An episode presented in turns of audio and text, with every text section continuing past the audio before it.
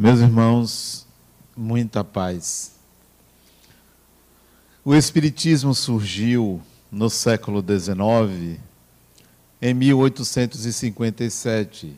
Não existia a psicologia como entendemos hoje. A mente humana não era conhecida, não se sabia da dinâmica psíquica, do funcionamento da própria mente. O ser humano acreditava naquela época que havia uma consciência, simplesmente isto. Não havia espírito, a consciência emergia da estrutura cerebral. Essa era a ideia. O Espiritismo surge e apresenta a existência do espírito. Somos espíritos e utilizamos um corpo, dizia Allan Kardec. Diziam os espíritos. A psicologia, para se contrapor à ideia do espírito, começa a apresentar seus estudos, sua ciência.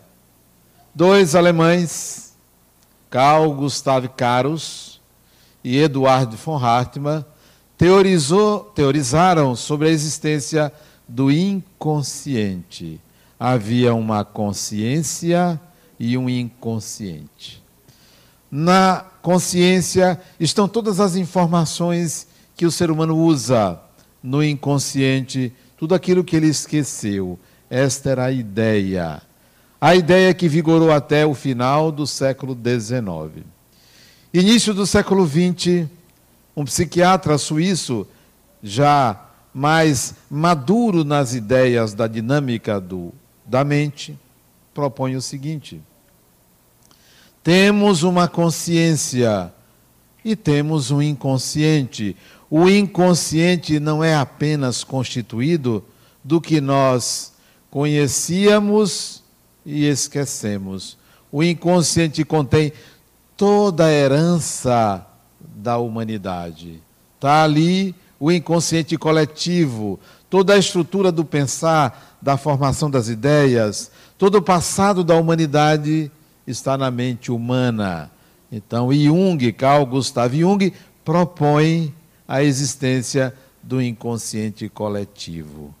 Portanto, nós temos uma consciência, um inconsciente pessoal e um inconsciente coletivo.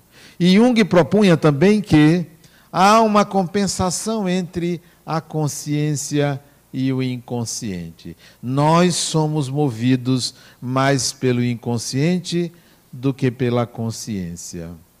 Se você quiser comparar o inconsciente com a consciência, é como um estádio de futebol. O estádio todo é o inconsciente e a bolinha que está ali no centro do campo é a consciência. Portanto, o inconsciente humano é muito maior do que a consciência.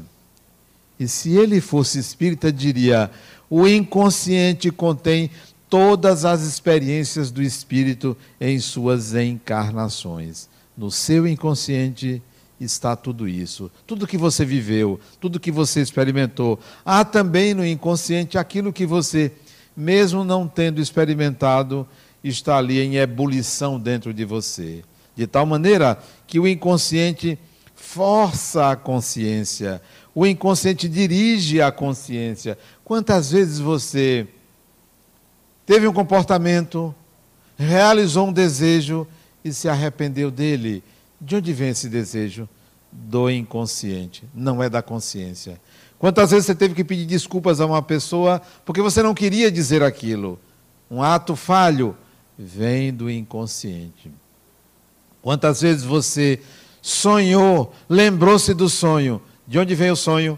Vem do inconsciente. O inconsciente é um grande oceano, enquanto a consciência é apenas uma ondazinha que aporta a praia. A maioria das pessoas, quando se depara com o inconsciente, tem receio de ficar louca, de perder a noção de realidade, de perder a consciência. Alguma vez você já se viu numa situação que você diz: Poxa, será que eu estou ficando doido? Será que eu estou ficando louca? É o inconsciente pressionando a consciência. Lhe garanto que você não ficará mais doida do que já é. Ninguém fica mais do que já é. Nem se preocupe com isso. O Espiritismo enxerga a psicopatologia ou as doenças mentais sob o paradigma do espírito. Há um espírito, você é um espírito, você traz uma bagagem. E é com essa bagagem que você lida com a realidade. Você não lembra, mas ela existe dentro de você, ela pulsa dentro de você, ela lhe coloca dentro de tendências, ela lhe faz ter comportamentos padronizados, repetitivos. Reconhece-se o espírito pelas suas tendências, não apenas por um comportamento, mas por aquilo que se repete ao longo da encarnação. O que é então a doença mental? O que é a psicopatologia? A linha que divide a consciência do inconsciente, ela é tênue, ela é frágil, ela é como uma névoazinha. O inconsciente está em constante contato com a consciência, mas tem um elemento ali que regula essa passagem do que vem do inconsciente para a consciência. O nome desse elemento que regula essa passagem, que impede uma invasão total do inconsciente para a consciência, chama-se ego ou eu. Essa estrutura, esse elemento, ele é que promove a relação entre a consciência e o inconsciente. Cuidar do ego, portanto, é algo muito importante. O processo de evolução é um processo de amadurecimento do ego e não de destruição do ego. O ego tem uma importância muito grande. Um ego frágil se submete por demais ao inconsciente. Um ego não maduro é praticamente conduzido pelo inconsciente. Então, é importante que você dê atenção a esse elemento chamado ego, o seu ego, essa estrutura que medeia a relação. Mas no seu inconsciente, na sua estrutura psíquica, lá na sua memória, que está no perispírito, portanto, que está na mente, não está no cérebro, lá tem uma série de núcleos emocionais oriundos de experiências que você teve ao longo das suas encarnações, experiências desagradáveis, experiências incompletas, experiências explosivas, experiências de máxima alegria, experiências luminosas, experiências das mais variadas matizes. Essas experiências são assimiladas pelo ego e aí você mistura o passado com o presente. Atendi uma vez um paciente, um jovem de 15 anos de idade. Ele esteve aqui. Eu recomendei que os pais trouxessem ele para tratamento no centro. E ele, conversando comigo, disse para mim: Olha, você não me conhece, mas eu sou um homem muito poderoso. 15 anos de idade. Eu sou um homem muito poderoso.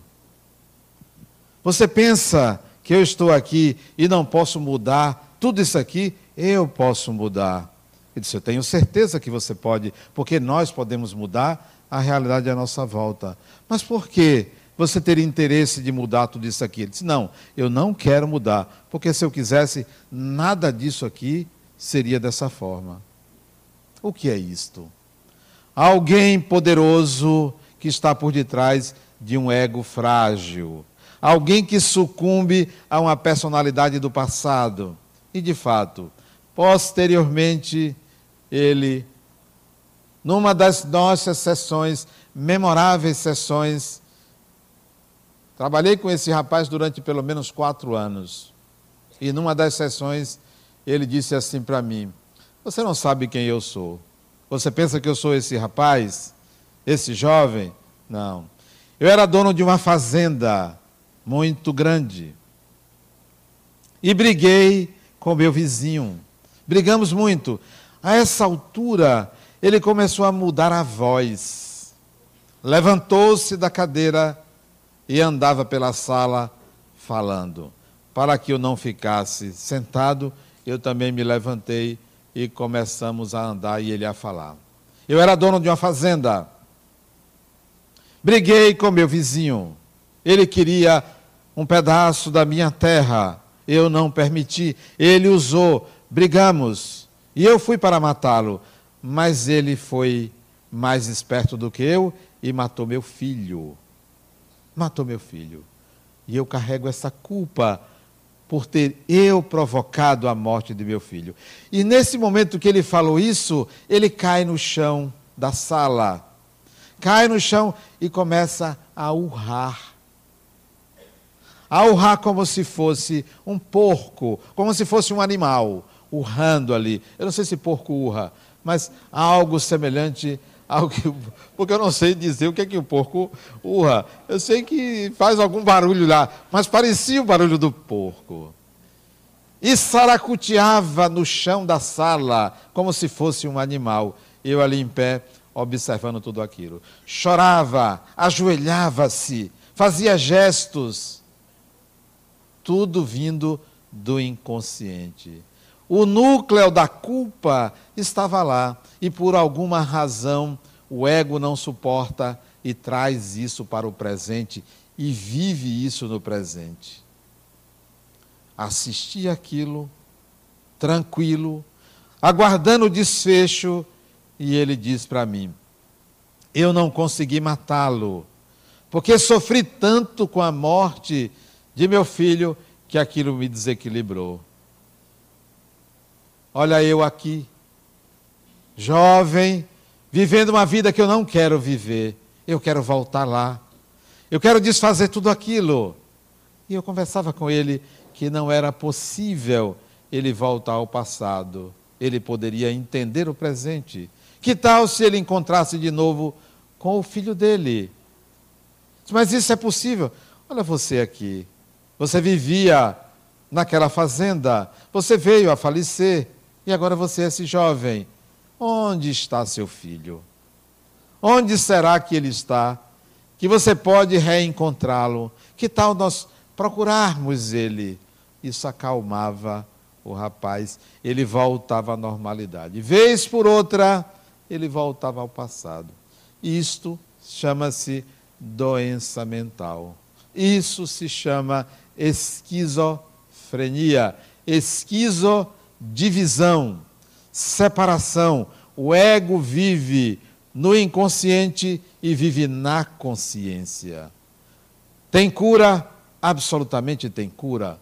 Tudo tem cura. Tudo é possível ser compreendido à luz do Espiritismo. A ressignificação do episódio vai trazer ele ao equilíbrio. Esse ego precisa sair da culpa. A culpa é um poderoso mecanismo de adoecimento mental. Cuidado com a sua culpa. Fez algo inadequado, procure solução, procure resolver, procure pedir desculpas, procure pedir perdão, procure fazer diferente, procure não fazer mais, mas não se culpe, se responsabilize, porque responsabilidade é eu fiz, não faço mais. Me perdoe, me desculpe, eu estou mudando. A culpa não, eu errei, eu preciso pagar. E isso é ruim. Cuidado com a necessidade de um sofrimento para resolver um equívoco passado. Isso leva ao adoecimento. Todas as vezes que você pensar assim, quando tem uma doença, quando está se sentindo mal, e você pensar, o que é que eu fiz de errado para merecer isso? Esse raciocínio, essa ideia chama-se culpa. Essa ideia atrai obsessão espiritual. Essa ideia traz adoecimento mental. Ora, se você está passando mal, é o organismo. Primeiro é o organismo. O corpo humano é um corpo frágil, de fácil adoecimento os vírus, as bactérias estão no nosso corpo. Não é porque você fez algo de errado que você adoece. Imagine as doenças que tem na cadeia. Se fazer algo de errado, faz as pessoas adoecer, nós teríamos ali todas as doenças do mundo. Tem algumas pela convivência, pela promiscuidade, pela insalubridade, raras doenças mentais. Então, não vamos para esse raciocínio, eu estou doente porque eu fiz alguma coisa de errado. Isso está acontecendo comigo por causa de um karma passado. Todos os karmas podem ser modificados. O, adoecimento mental vem pela revivescência de um processo culposo. Cuidado, não sinta culpa. Agora, não seja insensível ao que você faz. Assuma a responsabilidade pelos atos. Fiz, está feito. O que, que eu posso fazer para resolver, para melhorar? Mas não achar que uma punição, um sofrimento, um castigo resolve. Não resolve. Outra coisa, não pense que a doença, adoecer, transforma. A pessoa tem uma doença, seja um câncer, seja uma tuberculose, seja uma gripe, seja uma doença muscular, seja uma doença na coluna, seja o que for, algo orgânico, você pensa assim: se eu ficar bom, eu vou melhorar, eu vou ser uma pessoa melhor. Você começa a barganhar. Conscientemente você faz isso. Você faz promessas a você mesmo quando não faz a Deus. Isto significa que esta melhora que você está se propondo é artificial. Olhe como todo mundo que adoece fica mais calmo. Um ou outro fica nervoso ou agressivo, mas a maioria é um doce de pessoa quando está doente. E quando sai, sai assim leve. Olha como eu mudei depois dessa doença. Não mudou, não. Não se engane. O que muda uma pessoa, o que transforma o ser humano, é a experiência que lhe faz aprender. Não é uma doença, não. A doença faz você refletir, mas não lhe leva a se transformar. Bote essa pessoa de novo em contato com experiências aversivas, difíceis. Volta tudo. Doença não resolve. Não pense que transforma. Então, não atraia doenças. Não atraia punições. Não atraia castigos. Isso só lhe faz postergar o aprendizado. Eu lembro da história de Alarico, rei dos visigodos gostava de cortar com a espada os corpos dos seus conquistados. Matava de uma forma como quem corta grama. Reencarna na França, adquire uma doença que naquela época não se sabia o que era. Hoje acha-se que ele, acredita-se que ele teve hanseníase ou sífilis. Estou falando do cardeal Richelieu, eminência parda da França. Era Alarico, rei dos visigodos. Atraiu uma doença para ele, uma doença física, não mental. Desencarna, reencarna com hanseníase. Atrai uma doença para ele. Desencarna, reencarna. Logo cedo, hanseníase de novo terceira encarnação com a doença. Desencarna, reencarna em São Paulo. Logo cedo, ranceníase de novo. E desencarna com ranceníase. Quatro encarnações com a mesma doença. Não pense que a culpa se resolve com arrependimento. Não pense que a culpa se resolve com a doença. A culpa, ao contrário, atrai ou a mesma doença ou uma nova doença. A nossa mente é que é responsável por isso. O ser humano é que se culpa e atrai experiências de correção. E ele acha que é Deus. Foi Deus que me mandou isso. Foi Deus que me trouxe essa doença. É Deus que está me punindo. Deus não pune ninguém. Deus não pune criatura nenhuma. É como você lida com a realidade que, que atrai a doença. E a doença mental, ela é sorrateira, porque fica lá no inconsciente. Os seus raciocínios, reflexões de culpa ficam armazenados até você viver uma experiência que faz aquilo explodir. Olha você adoecendo. O que é a depressão se não uma doença que vem do inconsciente? Vem do inconsciente. Vez por outra você vai encontrar uma pessoa deprimida. Eu tive uma paciente que ela, desde os 12 anos, apareceu com a depressão. Uma depressão chamada endógena. A mãe dela me mostrou, até desencarnou recentemente a mãe dela, me mostrou uma poesia que a menina escreveu aos 12 anos de idade. Na poesia, ela dizia que não gostava da vida, que não queria viver.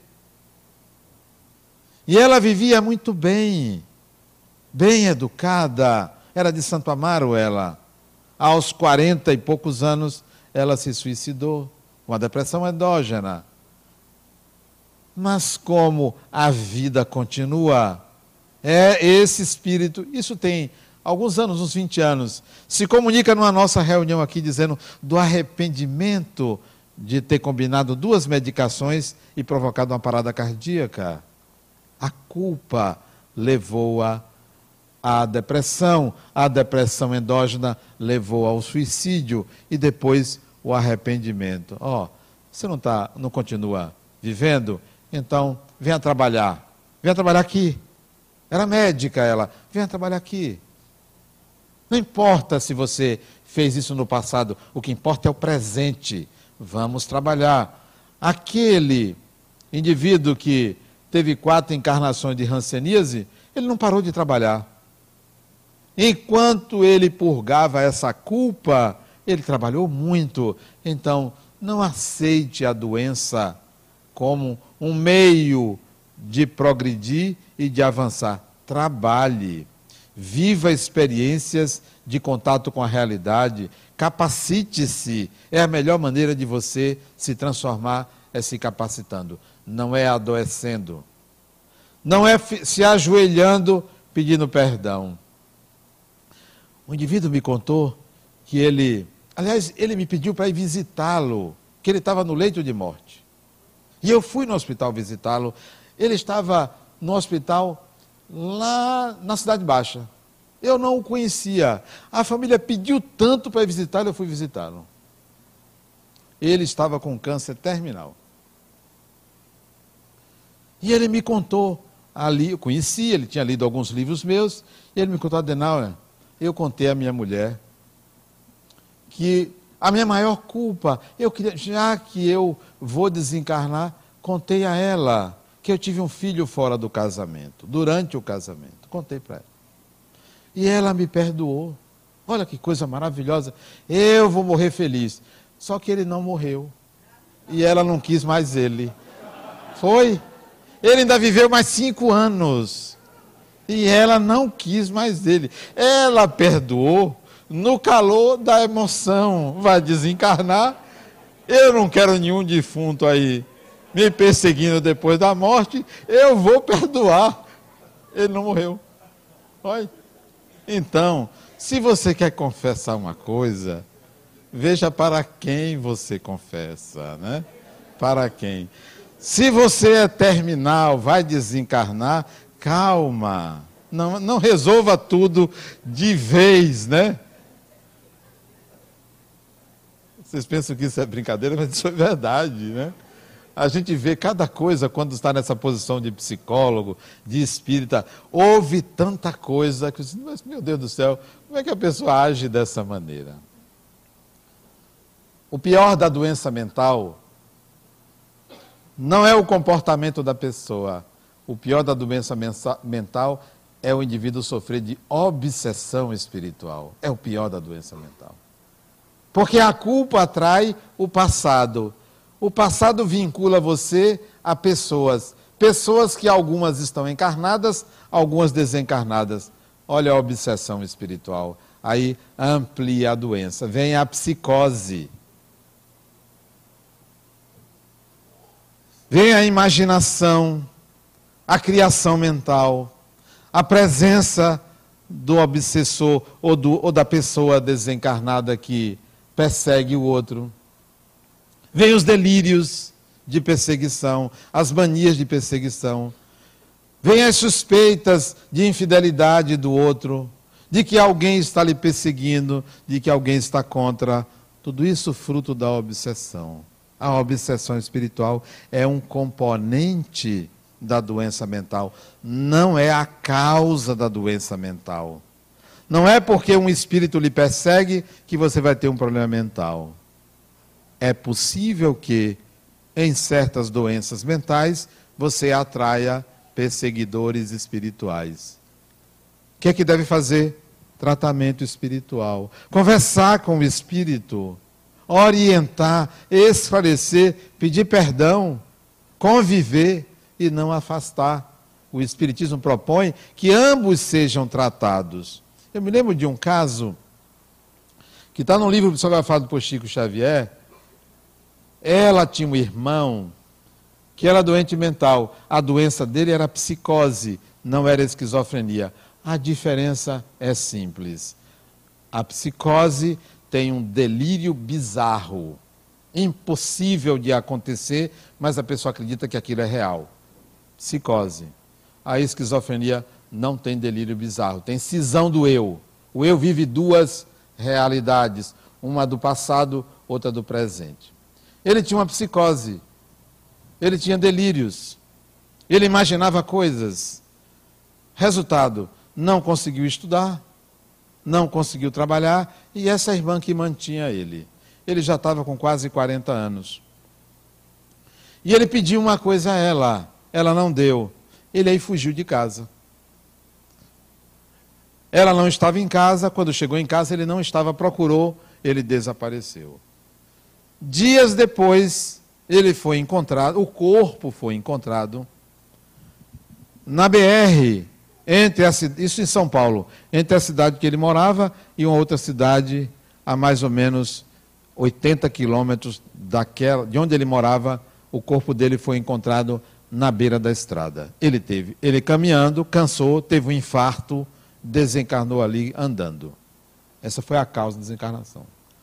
Ela se sentiu culpada, porque tinha brigado com ele, porque tinha dito a ele que não iria conceder o que ele queria. Então ela achou que ela causou a morte dele. Ele tinha problemas mentais, ele não raciocinava direito, ele tomava muito remédio, tinha impregnação medicamentosa, fumava muito. Desencarnou. Desencarnou do mundo espiritual, ele manda uma carta para Francisco Cândido Xavier, dizendo: Minha irmã, eu estou ótimo, não tenho mais a doença. A doença estava no corpo, estava naquela fase. Você não foi culpada pela desencarnação. E contou tudo isso que eu estou contando, contou para ela, aliviando ela. Às vezes a doença, mesmo mental, desaparece quando você sai desse corpo. Nem todo doente mental, quando está fora do corpo, tem a doença mental. Uma doença orgânica, mas é considerada doença mental como Alzheimer, a pessoa não tem qualquer problema mental é do corpo, está naquele corpo. É uma deficiência cerebral. O espírito não é deficiente mental. Então, a gente tem que avaliar também que há doenças mentais que não prosseguem depois da desencarnação. A pessoa fica muito bem após a desencarnação ou enquanto está fora do corpo. O ego é que medeia isto a relação entre o inconsciente e a consciência. O que fazer para você prevenir uma doença mental? Para você prevenir um ataque psíquico do inconsciente, seu inconsciente para a consciência. Um espírito que quer lhe perseguir, ele não vai lhe perseguir pelo seu comportamento, não. Pelo que você faz, pelas suas atitudes é pelas suas tendências, é pelo que está no inconsciente. É ali, naqueles complexos psicológicos que a obsessão acontece. Como prevenir? Certamente você não sabe os equívocos cometidos no passado. Certamente você não sabe os núcleos emocionais que estão no seu inconsciente. Você não sabe. E tem muitos. Quantos aqui não desencarnaram aos 30 anos de idade há séculos atrás? Uma vida toda por fazer, desencarnou aos 30 anos. O que é que isso gera? Frustração. A frustração fica armazenada. Outra encarnação, você está num projeto, desencarna nova frustração. As suas frustrações ficam armazenadas, são núcleos emocionais. Como resolver isso? Ou você traz o inconsciente para a consciência, ou não há possibilidade de evolução. O processo de evolução do espírito é um processo de trazer o inconsciente para a consciência. Só que não de vez, porque você não aguenta passo a passo. Faça um planejamento para você trazer o inconsciente para a consciência. Olha o conselho que eu dou, que planejamento. Imagine que a consciência, a sua consciência, é uma sala de uma casa.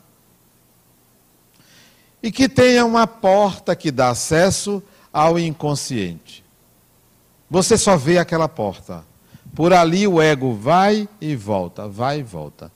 Você precisa ir mais vezes ao inconsciente para resolver o que está lá atrás. Vamos abrir uma segunda porta e vamos dar um nome a ela. Esta porta tem algumas experiências ali que você pode trazer. Bote o nome dessa porta assim: porta chamada família. Eu vou abrir essa porta e vou lá buscar do passado tudo que tiver de família no passado que eu quero resolver nessa encarnação. Eu quero trazer para cá. Botou a porta, agora vamos entrar ali. Sabe como é que você entra? Olhe para a sua família atual. Quem é você nessa família? É um elemento desagregador? Agregue.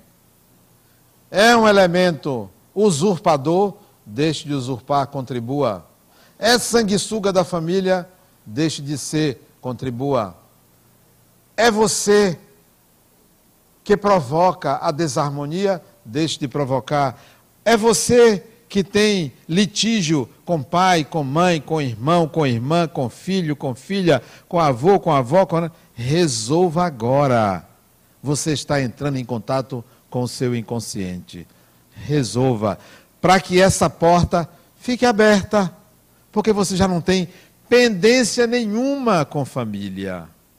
Estrutura e família. E se você vive só, mora sozinho, mora sozinha, inclua na sua família o vizinho, a vizinha, o chefe, o subordinado, o amigo, a amiga, o parente distante. Amplie o seu conceito de família e resolva todas as suas pendências. E você vai resolver pendências em família quando você tem afeto pelas pessoas.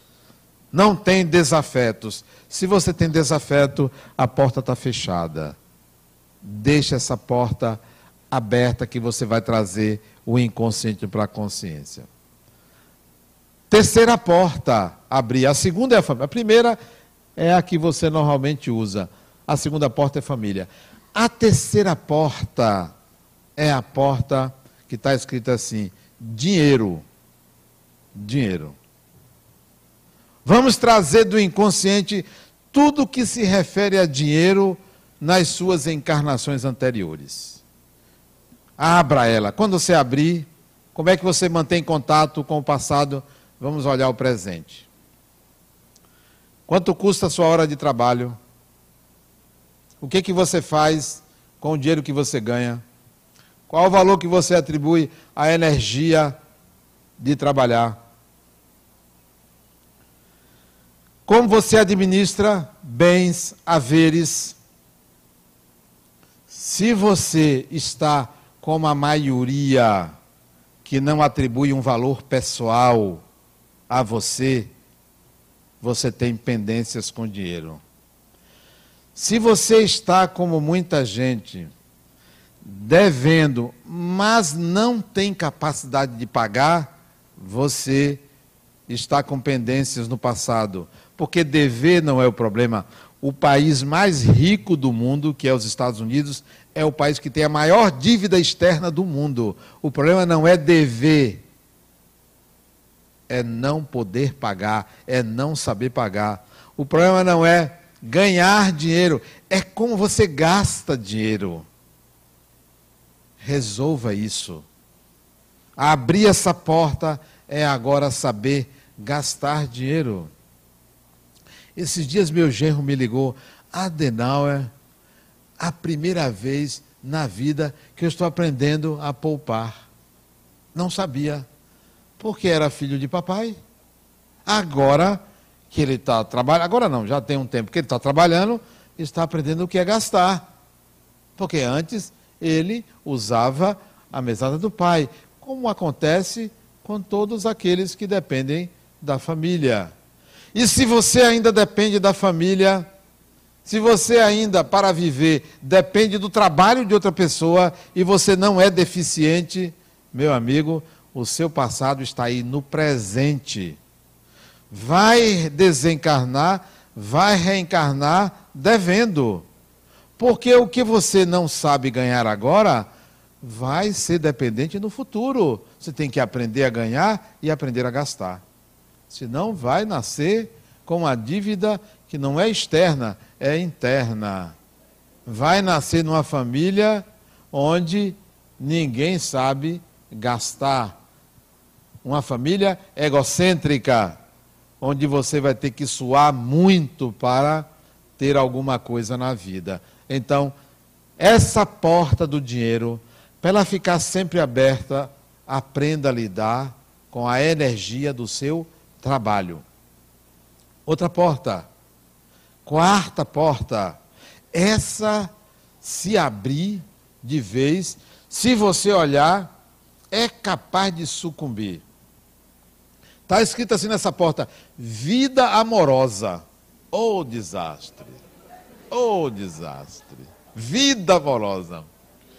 Olha, eu nunca vi gente fazer tanta confusão na vida amorosa como os pacientes que eu atendo. Não os atuais que eu vou poupar, os que eu já atendi no passado. Olha, é uma confusão sem tamanho. As pessoas não sabem se relacionar, não sabem, não sabem gostar não sabem se apaixonar, não sabem sentir, não sabem amar. E provocam uma confusão que não tem tamanho na vida amorosa. Confunde posse, ciúme com amor. Essa porta chamada vida amorosa tem problema aí para você resolver. Tem problema. Tem pessoas que eu aconselho assim, fulano, passe essa encarnação sem ninguém. Porque todas as vezes que você se relaciona, você já reparou que você se dá mal e sai reclamando do, da pessoa, do homem ou da mulher, sai reclamando. Criatura, dá uma parada, é só uma encarnação. É só uma. Na próxima, você resolve, porque nessa não vai dar. Adena, você está dizendo que eu vou eu vou ficar solteiro o resto da vida. Você já está. Você tem 49 anos e não achou ninguém até hoje, criatura. Desista. A pessoa chora. Você é cruel. Eu sou realista. Você não arranja nem cabo de vassoura. É. Pare. Uma encarnação sem ninguém. Olha, aí eu relaciono, olha aquele ali que você anja, olha aquele outro, aquele outro tinha pelo menos uma dúzia de problemas que ela atrai. Se você atrai problema, você é o problema, não tenha dúvida. Então dá uma parada. Essa porta é a porta que mais desequilibra a gente. É a vida amorosa. É a que mais desequilibra. Porque entra emoções, inveja, ciúme, apaixonamento, perda. Você não suporta aquilo. Você não sabe ou não entende que o outro na vida da gente é apenas alguém para nos fazer crescer. Não nos pertence. Ninguém pertence a ninguém. É apenas. Não há ninguém, nenhum espírito que tenha um outro para viver eternamente. Se alguém chegar para você e dizer, olha, a gente vai ser, vai se amar para todas as encarnações. Não acredite. Não acredite, não dá. Aparece uma outra. Não, aquilo ali foi só no calor da emoção, só foi no casamento. Não acredite. A relação a dois vale para uma encarnação. Para a seguinte pode ser diferente. Aprenda a se relacionar. Aprenda a conviver.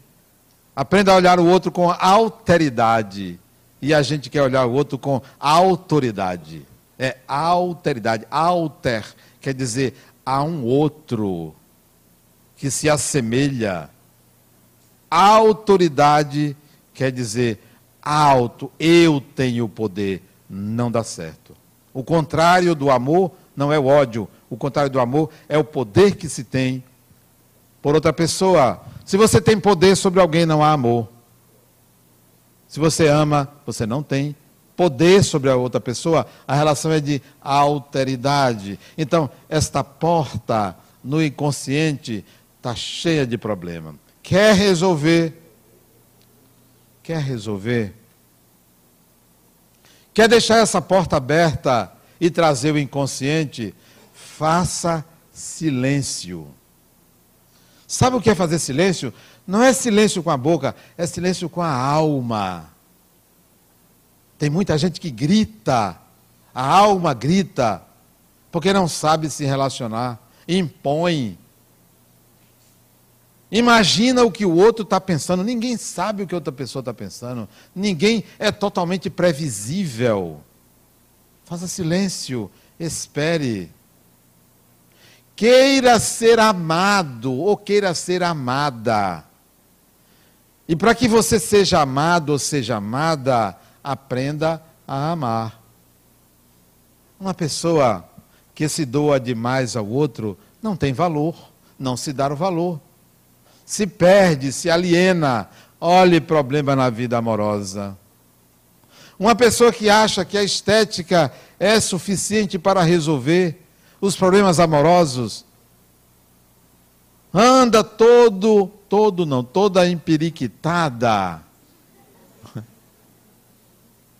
com a roupa de ver Deus. Não é por aí. Fique bonito, fique bonita. Mas tem uma coisa que é muito mais importante do que a beleza externa não é a beleza interna. Eu não acredito nesse negócio de beleza interna. Ah, é, é feia por fora, mas bonita por dentro. Isso é consolo. É consolo. Tem uma coisa muito mais importante do que a beleza externa, sabe o que é? Ande com você. Ande com você. Não ande com o outro, ande com você. Andar com você é eu estou na minha. Eu só ando na minha. Eu estou na minha. Se aparecer alguém sassaricando na minha frente, tem que entrar na minha, porque eu não vou entrar na do outro. Não vou entrar. Eu estou na minha. Eu tenho que fazer. Eu tenho que conversar. Eu tenho que propor. Eu tenho que viver. Quer entrar? Vamos entrar. Aí nós podemos compartilhar. Se você anda na sua. Não tem beleza interna, beleza externa, não tem feiura você vai sentir o quanto você atrai pessoas, porque você está na sua. E se a sua for eticamente superior à da sociedade, você vai atrair muita gente, porque há uma ética superior. Onde na sua? Você vai ver que a coisa é diferente. Mas tem gente que fica caçando, caçando, sai para caçar. Eu não estou me referindo a ir para festa, a ir para baile, a ir para barzinho, não. É normalmente fica atrás de alguém que apareça. Não vai aparecer. E se aparecer, laranja madura na beira da estrada, o que é? Não vá, não vá não. Está podre, não vá não. Não vá não, não vá não. Apareceu assim se oferecendo demais, desconfie.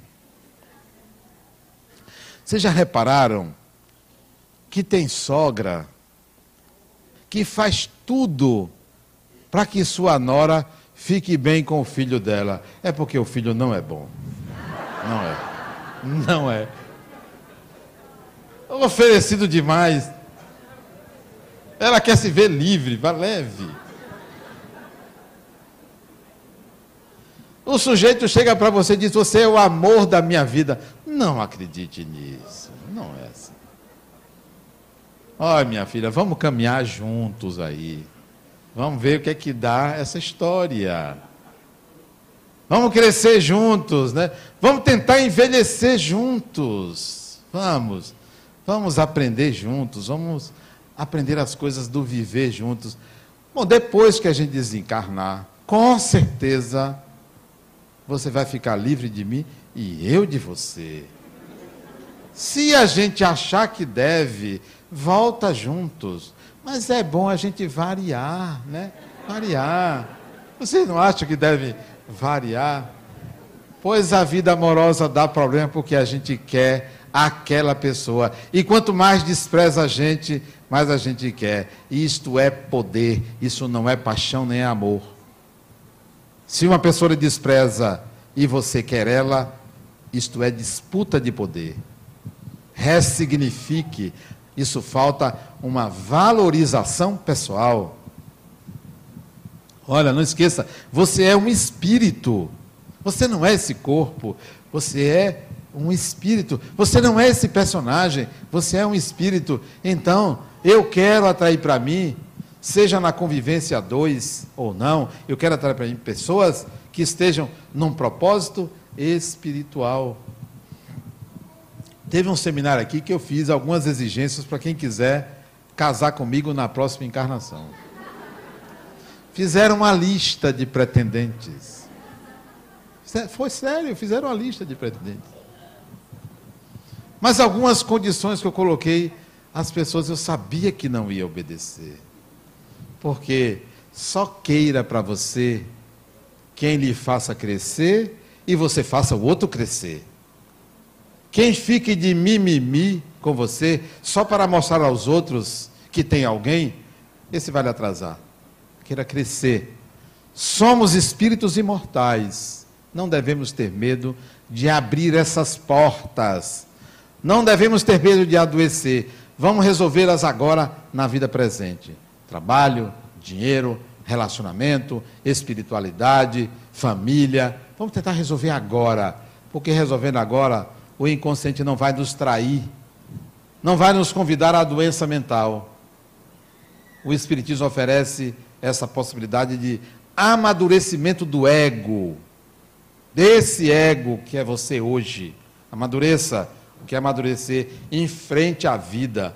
Não, não tenha medo da vida. Não tenha medo de nada. Nada, absolutamente nada. Qualquer experiência não é uma tragédia. E tem gente que costuma transformar tudo em tragédia.